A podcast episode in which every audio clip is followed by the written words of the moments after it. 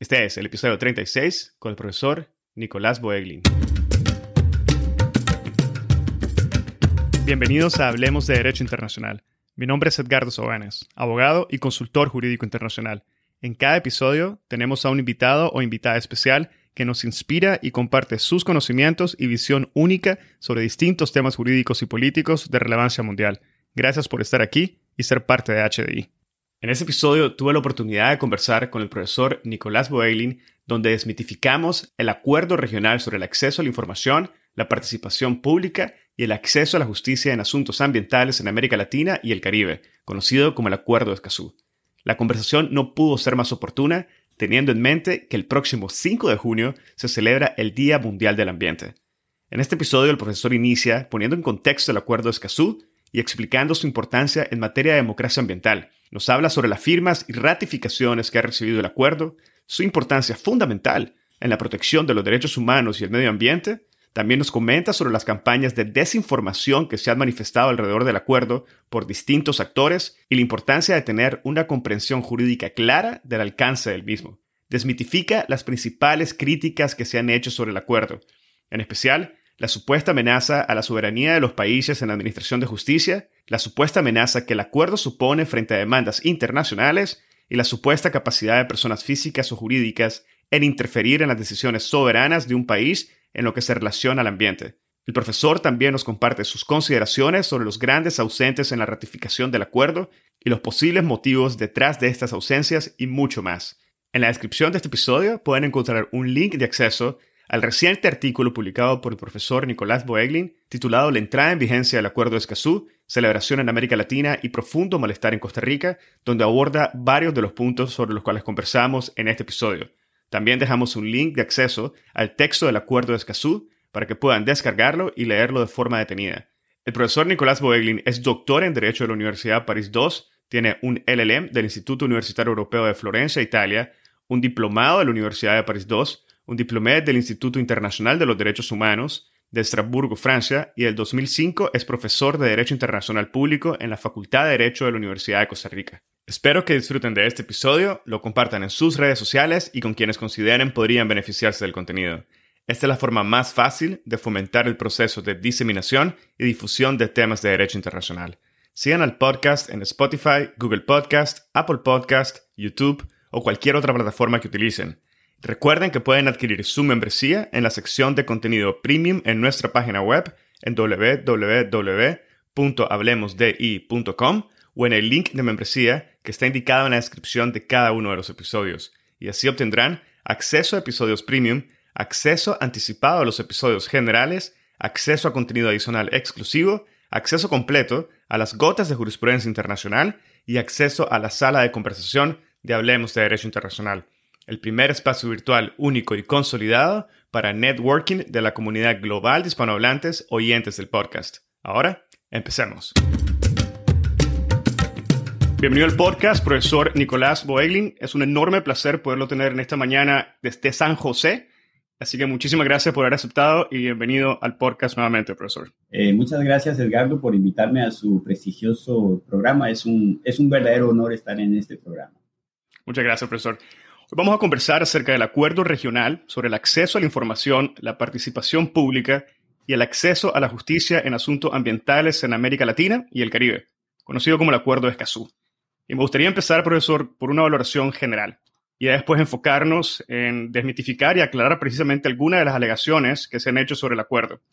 Empezamos entonces, profesor, con la pregunta inicial, que consiste básicamente en qué es el Acuerdo de Escazú y por qué este ha sido considerado como uno de los mayores avances en materia de democracia ambiental. Sí, el Acuerdo de Escazú tiene que ver con los derechos que nos asisten a todos como sencillos ciudadanos y es en América Latina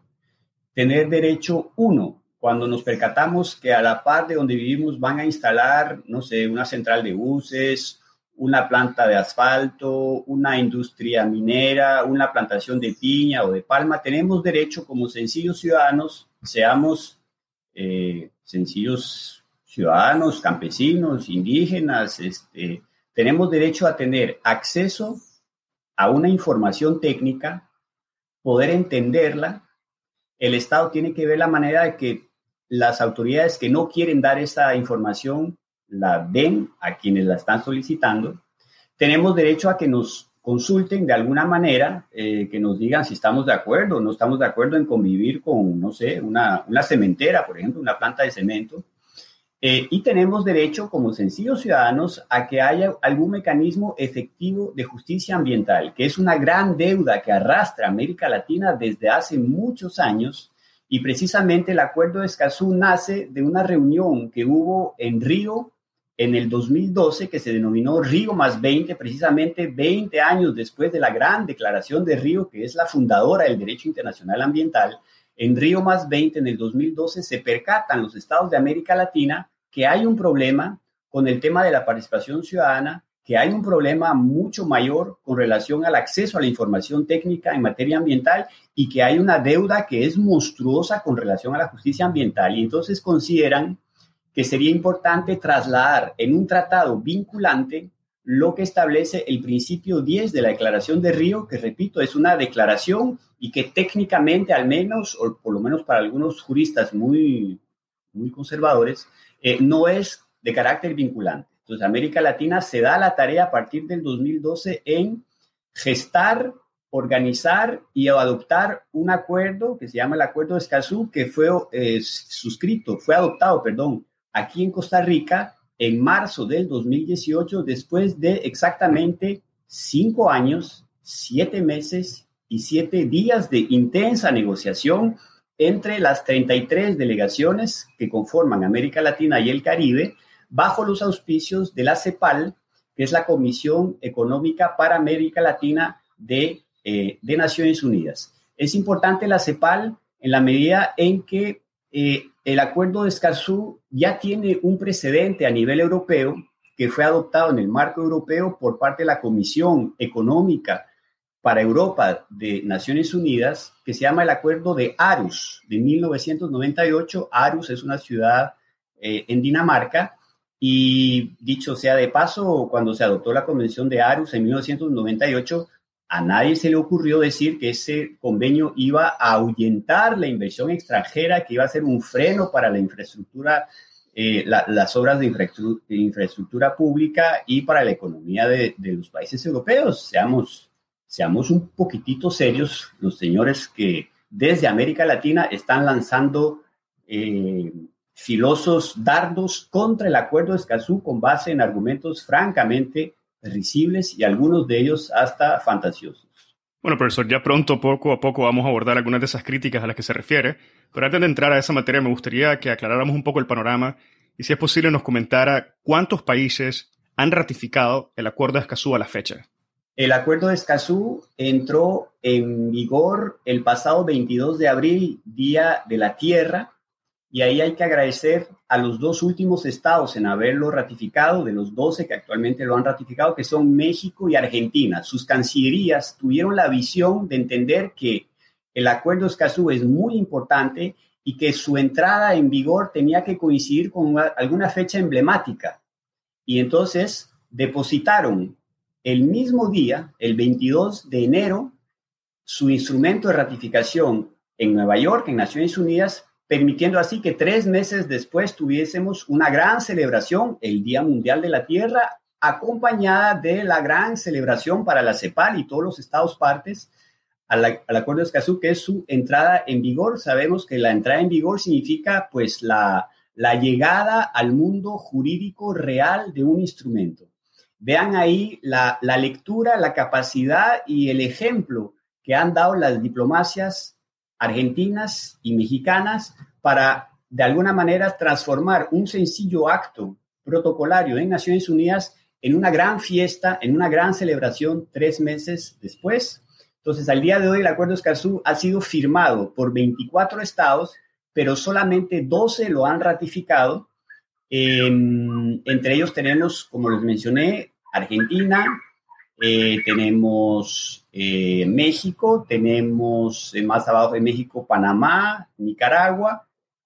Uruguay, este, tenemos Bolivia, Ecuador y una Guyana, que fue el primero en ratificarlo, y tenemos unas cuantas islas del Caribe anglófono que también lo han ratificado. En total son, son 12 estados. Lo interesante es que el artículo 21 establecía que para que entrara en vigor tenían que ser 11 estados y pasamos de 10 a 12. ¿Por qué? Porque argentinos y mexicanos se pusieron de acuerdo para depositar exactamente el mismo día el instrumento de ratificación en Naciones Unidas. Repito, es un bonito gesto que tuvieron tanto mexicanos como argentinos con relación a consolidar los derechos de quienes defienden el ambiente en América Latina y me parece que es una, una pues un gesto que debería de inspirar a muchas otras cancillerías, repito, cómo transformar un sencillo acto protocolario en Naciones Unidas que interesa únicamente a unos cuantos funcionarios del Departamento de Tratados de la Secretaría General de Naciones Unidas en una verdadera celebración y fiesta, eh, haciéndola coincidir con el Día Mundial de la Tierra. Profesor, volviendo un poco a lo que es la sustancia jurídica del acuerdo, se entiende que este cubre dos grandes campos, uno relacionado al medio ambiente y otro los derechos humanos. ¿Podría indicarnos de una forma un tanto práctica cómo es que el acuerdo cumple con la protección o fomento de estos dos campos del derecho internacional que cada vez parecen acercarse más y más? Sí, el acuerdo Escazú es muy innovador desde varios puntos de vista y uno es que logra conciliar una perspectiva de derechos humanos aplicada a la defensa del ambiente. ¿Por qué? Porque tenemos muchos tratados en materia ambiental y por otro lado tenemos muchos tratados en derechos humanos y hay muy pocos tratados que hacen una conexión entre las dos cosas. Eh, tenemos muchas constituciones que nos hablan de cosas muy bonitas, que tenemos todos, todos, todos y todas, perdón, un derecho a un ambiente sano y ecológicamente equilibrado, pero no existía ningún tratado que hiciera, digamos, esa, esa, esa unión y que permitiera que tengamos por primera vez, por ejemplo, una disposición, el artículo 9 del Acuerdo Escazú, que recomiendo que todo el mundo se lea porque tiene un tremendo potencial para obligar a los estados a ver de qué manera protegen a tal vez los más vulnerables, que muchas veces son líderes campesinos, líderes de pequeñas comunidades rurales, líderes indígenas, eh, que están totalmente desprotegidos frente a un megaproyecto y que no cuentan con el respaldo del Estado en la medida en que usualmente, y sobre todo en América Latina, pasa mucho que las autoridades estatales, las autoridades locales están pues en contubernio con el empresario o la, la, empresa a cargo de ese megaproyecto. Entonces, vean la situación de total vulnerabilidad de esas personas y por vez primera, el acuerdo de Escazú establece la obligación para los estados no solamente de proteger a esas personas que muchas veces son asesinadas, sino además de ver de qué manera previene toda forma de intimidación,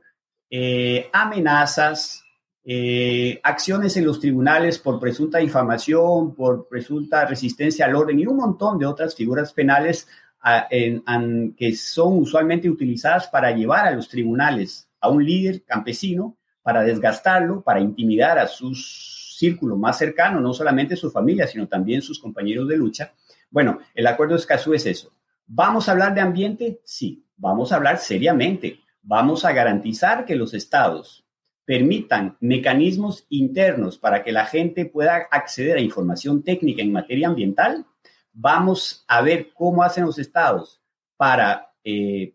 eh, tener también mecanismos que garanticen una participación ciudadana efectiva.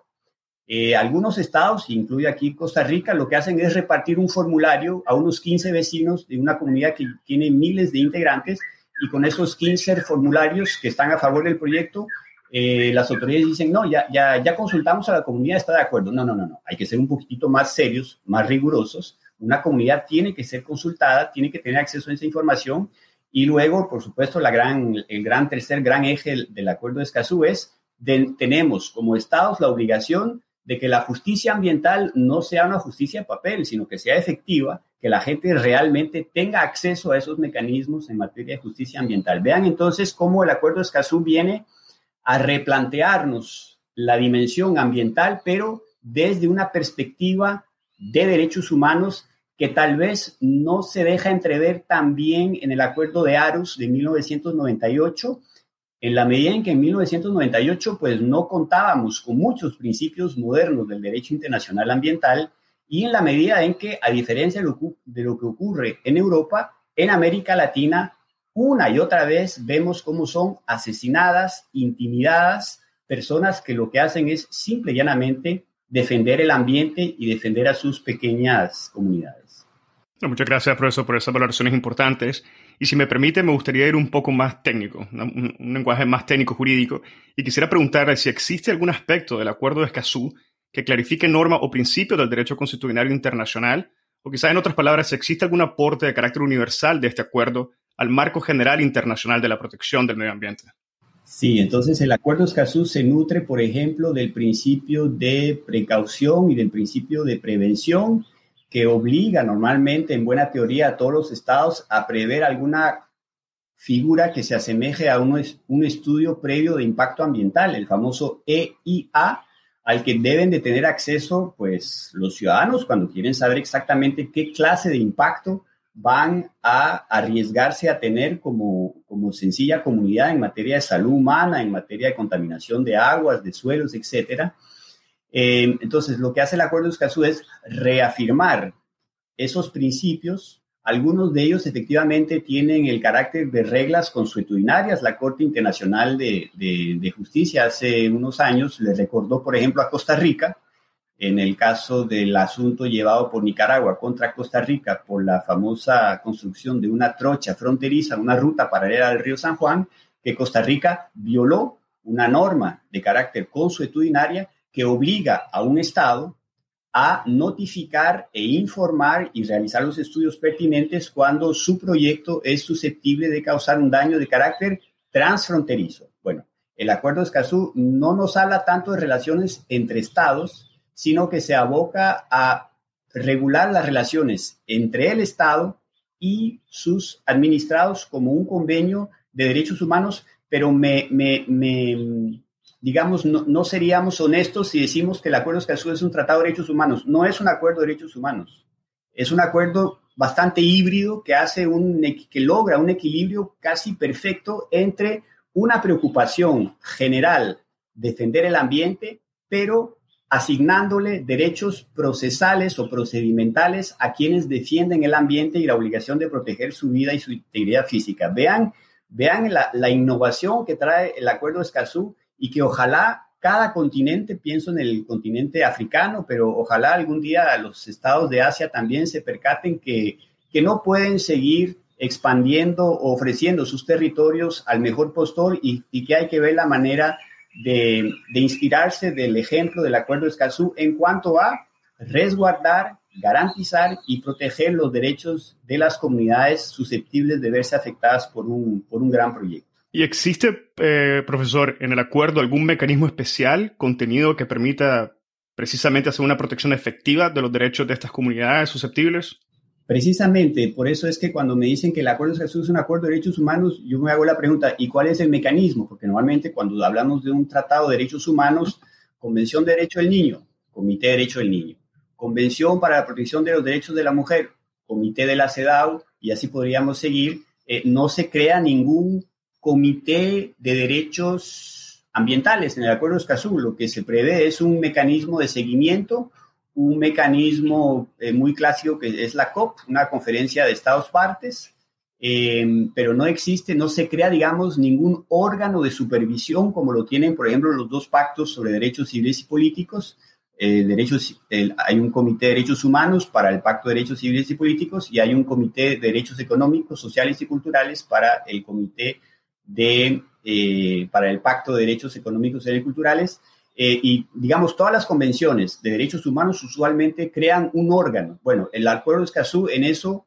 adolece de, de, un órgano encargado de la supervisión y monitoreo. Por eso es que hay que tener mucho cuidado cuando se dice de manera un poco rápida que el Acuerdo de Escazú es un tratado de derechos humanos. No, es mucho menos y al mismo tiempo es mucho más que eso. Es conciliar dos ámbitos de la vida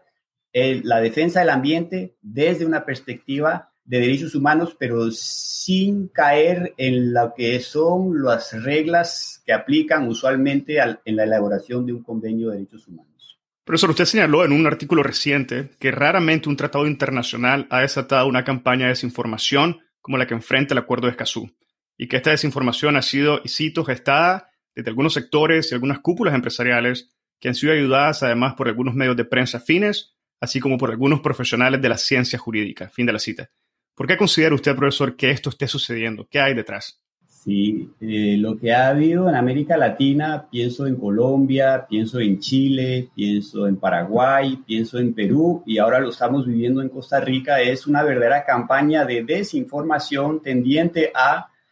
hacerle decir cosas que no son al acuerdo de Escazú.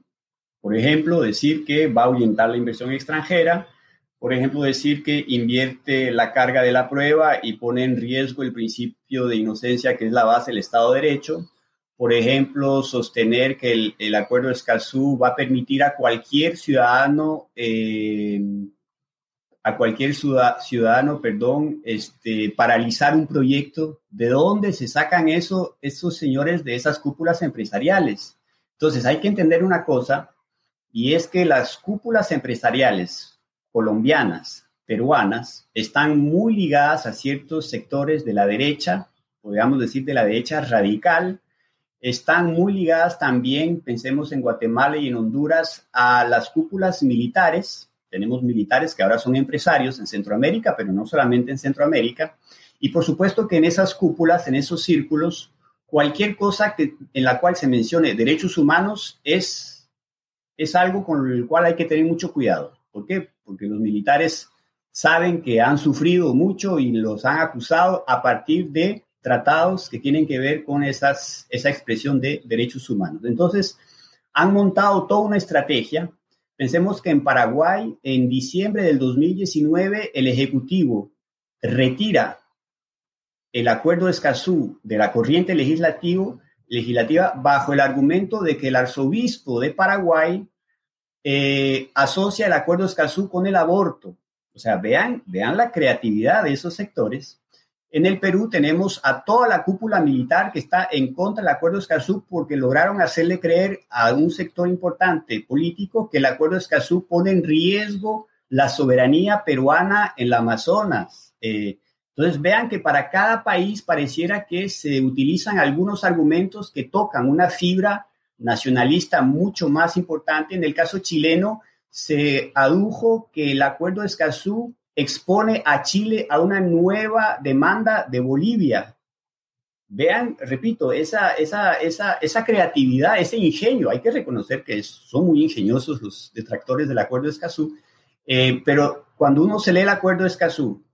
y lo contrapone con esos argumentos, uno se da cuenta que hay una clara intención de desinformar, crear miedo en la población, generar una preocupación donde no debería tenerla si, si simplemente los medios de prensa se tomaran el, tiempo de leerse el acuerdo de Escazú y preguntarle a esas cúpulas y a esos sectores políticos, ustedes, señores, ¿de dónde se sacan semejantes argumentos para decir esas cosas?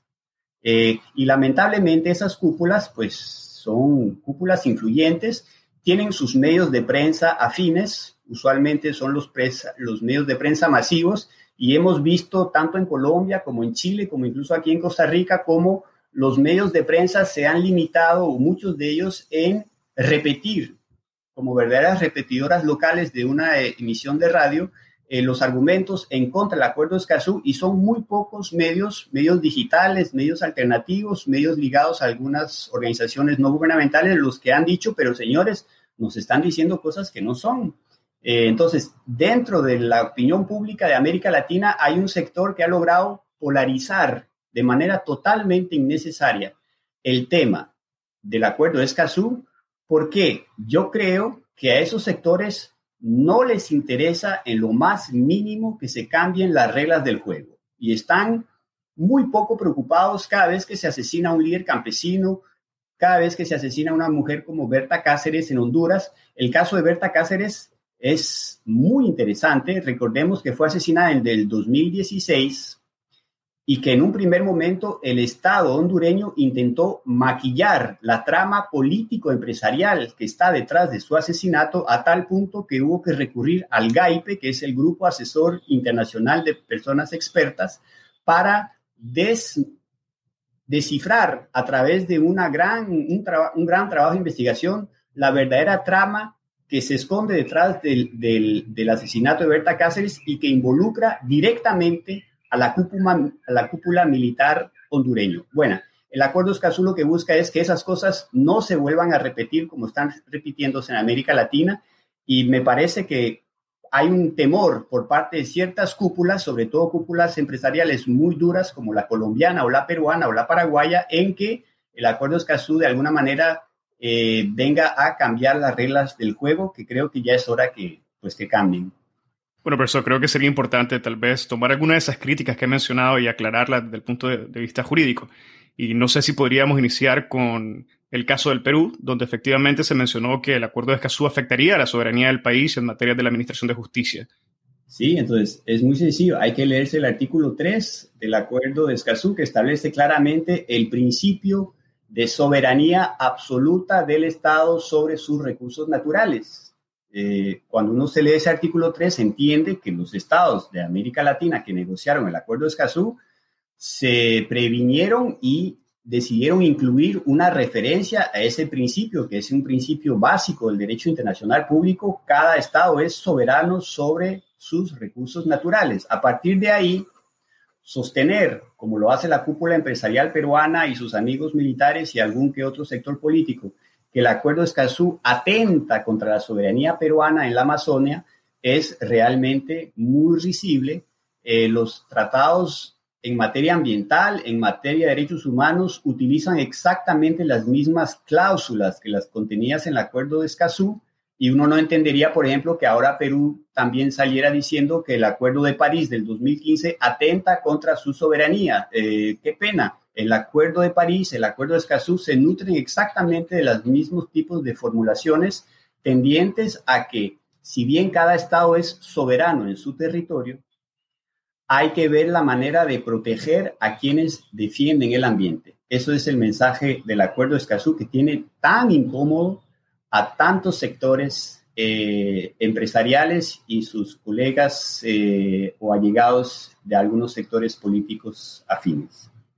Y en esta misma línea, profesor, ¿sería posible también aclarar la crítica que se le ha hecho al acuerdo en relación a la supuesta amenaza que representa frente a demandas internacionales? ¿De dónde surge esta afirmación y cuál es el argumento que hay detrás? Sí, entonces ese argumento ha sido muy utilizado en Perú y también lo he visto mucho en Chile. Dice que Bolivia en cualquier momento podría demandar a Chile ante la Corte Internacional de Justicia. Es muy sencillo. Que se lean los señores que dicen esas cosas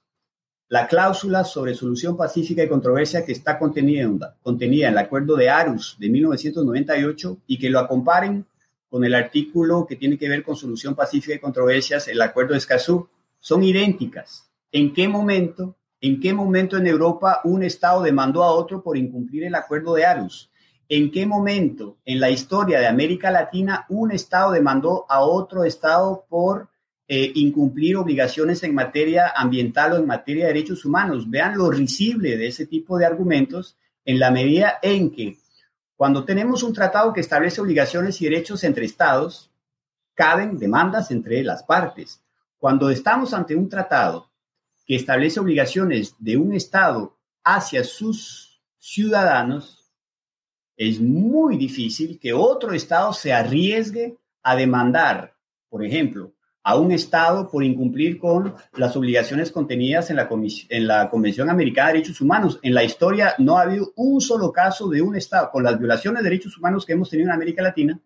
no ha habido nunca un solo Estado que haya pretendido demandar ante la Corte Interamericana de Derechos Humanos a otro Estado. ¿Por qué? Porque un Estado no hace eso. Un Estado se, se cantona a vigilar lo que hacen otros estados y que respeten sus derechos y sus obligaciones, pero no se va a arriesgar a demandar internacionalmente a un estado por irrespetar los derechos contenidos en un tratado internacional. Eso no, la historia del derecho internacional es, es adolece de cualquier acción interestatal. La única que se, que se, que se me viene ahora que estoy hablando son,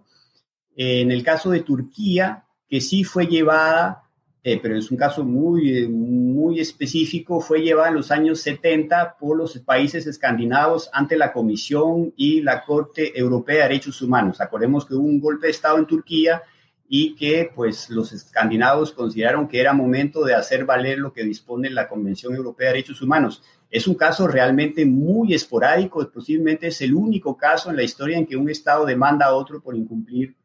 uh, este, obligaciones contenidas en un tratado que tiene que ver con, con derechos humanos. Y ahora me gustaría escuchar, si, si es posible, sus comentarios sobre una crítica adicional que se ha exteriorizado. Y es que se ha dicho que con la ratificación del acuerdo, personas físicas o jurídicas, organizaciones nacionales o extranjeras sin ningún condicionamiento, van a poder interferir en las decisiones soberanas de un país en lo que se relaciona al ambiente. Nuevamente, profesor, ¿de dónde viene esta afirmación y cuál es la base jurídica que está detrás? Eh, sí, yo me hago, me hago, también la misma pregunta. Yo me he leído y releído el artículo, los artículos del Acuerdo de Escazú y en ningún momento se permite que una organización no gubernamental o una organización internacional pueda de alguna u otra manera eh, demandar o interferir en decisiones de carácter político. En ningún momento. Ahí está la definición que se da de autoridades competentes. Es el artículo 2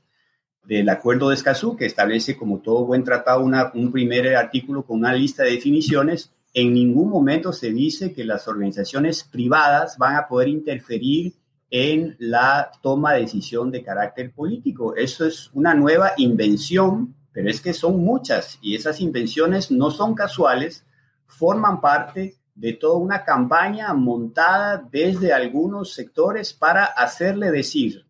al texto del Acuerdo de Escazú cosas que no son.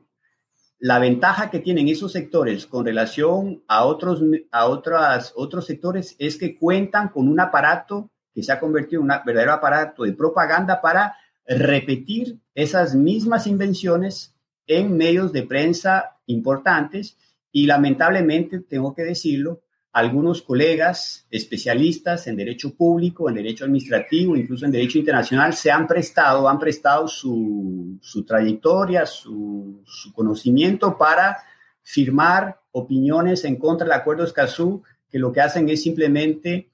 maquillar de mayor legalidad esos argumentos que son total y absolutamente eh, fantasiosos. Es lamentablemente la realidad a la cual se encuentra, a, la cual se enfrenta el Acuerdo de Escazú y que explica que a tres años de su adopción en Costa Rica, solamente 12 estados de América Latina lo hayan ratificado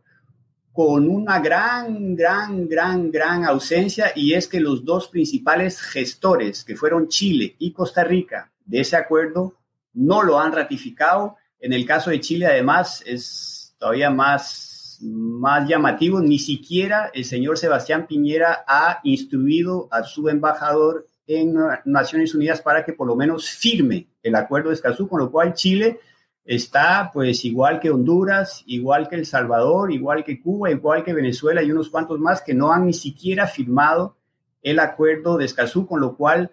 en Chile las organizaciones no tienen ni siquiera cómo exigir la ratificación, porque el paso inicial para un proceso de ratificación pues es que haya una firma del Poder Ejecutivo. En el caso de Chile ni siquiera eso se ha dado.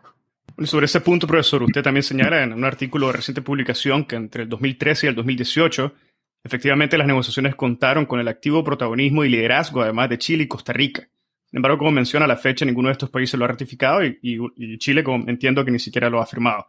¿Qué podemos entender de esto, profesor? ¿Existe algún precedente en el cual se haya dado un liderazgo regional en un tema ambiental, un tema de importancia trascendental, como lo ha manifestado, y que posteriormente hayan abandonado o hayan adoptado una inactividad completa? Sí, el, el Acuerdo Escazú tuvo la mala suerte de haber sido adoptado en marzo del 2018 unas cuantas semanas después hay un cambio de orientación política en Chile. Se va la señora Michelle Bachelet y llega el señor Sebastián Piñera, un empresario muy exitoso, pero que no tiene ninguna sensibilidad como la que tenía doña Michelle Bachelet. Y entonces, posiblemente mal asesorado, posiblemente esas cúpulas que lo llevaron al poder ven el tema del acuerdo de Escazú como una amenaza, sobre todo con relación al tema mapuche en Chile, que es un tema irresuelto que hay que resolver y no se ha resuelto. Em, entonces, el, desde, desde el, mes de mayo, junio, eh, Chile empieza a darle la espalda al acuerdo de Escazú con una acción bastante grosera de su diplomacia en la medida en que en septiembre del 2018,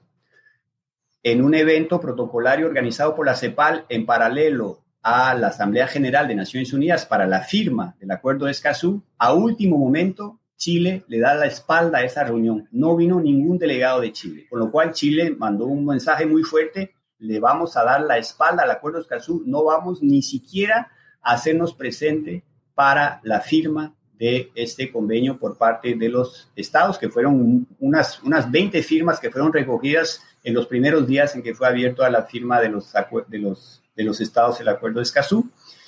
Entonces, ¿hubo un cambio radical de orientación política en Chile? Por supuesto que lo hubo, y eso explica el estallido social que vivió Chile en el 2019, el 2020 y ahora el proceso de constituyente que están viviendo. ¿Qué pasó en Costa Rica? Bueno, en Costa Rica ahí sí la cosa es bastante más penosa en la medida en que en mayo del 2018 hay un cambio, hay un traspaso de poder, pero quien llega al poder es alguien que fue ministro de Trabajo de la, administración anterior. Entonces, no se entiende muy bien cómo es que el Acuerdo Escazú fue gestado por la administración del presidente Luis Guillermo Solís, que proviene del mismo partido de quien hoy gobierna Costa Rica, que es el señor Carlos Alvarado, y qué fue lo que pasó para que de pronto el Acuerdo de Escazú dejara de ser una prioridad para el Ejecutivo costarricense eh, que tuvo eh, un tiempo muerto en la medida en que fue uno de los primeros estados en firmarlo allá en septiembre del 2018 en Nueva York, pero luego cuando se aprueba aquí en Costa Rica en primer debate, en febrero del 2020, ya hay siete estados de América Latina que han ratificado el acuerdo de Escazú, eh, entre ellos Panamá y Nicaragua, que son los vecinos directos de Costa Rica. Vean, vean la dificultad para Costa Rica hoy en día de presentarse al mundo como el gran líder en materia ambiental y en materia de derechos humanos con una ausencia con relación a un acuerdo que lleva el nombre de uno de sus cantones y eh, sus dos vecinos directos que ya son partes a ese acuerdo de Escazú. Em, normalmente, cuando un Estado ofrece su territorio para la última ronda de negociación de un tratado y cuando ese Estado le da la, el nombre a ese tratado, como es el caso del Acuerdo de Escazú, que lleva el nombre indígena de un cantón de Costa Rica, normalmente ese estado aparece entre los primeros en ratificar el acuerdo. Eh, pensemos simplemente en otro, otro convenio interna eh, regional que es muy importante, que se llama la Convención Americana de Derechos Humanos, más conocida como Pacto de San José, que se adoptó en 1969. ¿Cuál fue el primer estado en ratificarlo? Costa Rica. Eh, asumiendo y consolidando ese compromiso que tiene ante la comunidad internacional de haber sido el Estado que logró negociar con las demás delegaciones para que la adopción final del texto se diera en su territorio. Eh, posiblemente la diplomacia costarricense se esmeró en el 2018 para que la última ronda de negociación, la número, la número 9, se llevara a cabo en Costa Rica para garantizarse que el acuerdo de Escazú saliera con el nombre de Escazú. Bueno, esos son, son digamos, gestiones, eh, conversaciones entre diplomáticos, pero una vez que se logró adoptar el texto en Costa Rica, Costa Rica debió de ser uno de los primeros en ratificarlo o por lo menos estar entre los 11 primeros estados en haberlo ratificado para que entrara en vigor. Pues lamentablemente, al día de hoy en que nos estamos hablando, Costa Rica no es parte al acuerdo de Escazú porque Aquí también se ha creado una polarización innecesaria de algunas cámaras empresariales que se han de pronto inspirado en lo que se ha oído en Perú, en Chile, en Paraguay para presentar el acuerdo de Escazú como el diablo en persona y tenemos ese, ese gran bloqueo actualmente en la Asamblea Legislativa para, para, para aprobar el acuerdo de Escazú. Bueno, por eso gracias nuevamente por esa valoración y si me permite volver un poco al aspecto jurídico y que nos comente si cree usted o considera que existe algún elemento en el acuerdo que contradiga la costumbre internacional que se ha venido desarrollando hasta la fecha en materia de protección ambiental. Eh, el acuerdo Escazú lo que viene es eh, no tanto a renovar cuestiones en materia ambiental, sino más bien consolidar los derechos de quienes defienden el ambiente. Si ustedes se leen el acuerdo Escazú, van a ver que en ningún momento se habla de los elementos de la naturaleza o los elementos constitutivos del ambiente o alguna especie en particular de la fauna o de la flora. No, no, no. Se habla del ambiente en general eh, y lo que se busca es proteger, resguardar y garantizar los derechos a quienes defienden el ambiente. Em, pero sí es muy importante leer el Acuerdo de Escazú como una continuidad con relación, por ejemplo, al Acuerdo de París, donde hubo un, intento de incorporar algo con relación a los derechos humanos eh, fue una, iniciativa que llevó México, que llevaron Costa Rica, que llevó Costa Rica con otros estados y que no se logró plasmar. O sea, en el 2015 en París, las delegaciones no consideraron oportuno incorporar absolutamente nada que, tuviera que ver con derechos humanos para no, posiblemente no abrir una gran discusión que, que hubiera tal vez este, complicado la adopción de ese acuerdo en el 2015 bueno, el, de alguna manera el acuerdo Escazú recupera esa iniciativa de varios estados de América Latina de pensar y considerar la defensa del ambiente desde una perspectiva de derechos humanos en la medida, y eso es muy triste decirlo, pero hay que reconocer que en América Latina esa región del mundo se caracteriza por ser la región donde más fácilmente se asesina, se elimina físicamente a personas que defienden el ambiente. Es un fenómeno que no se da con esa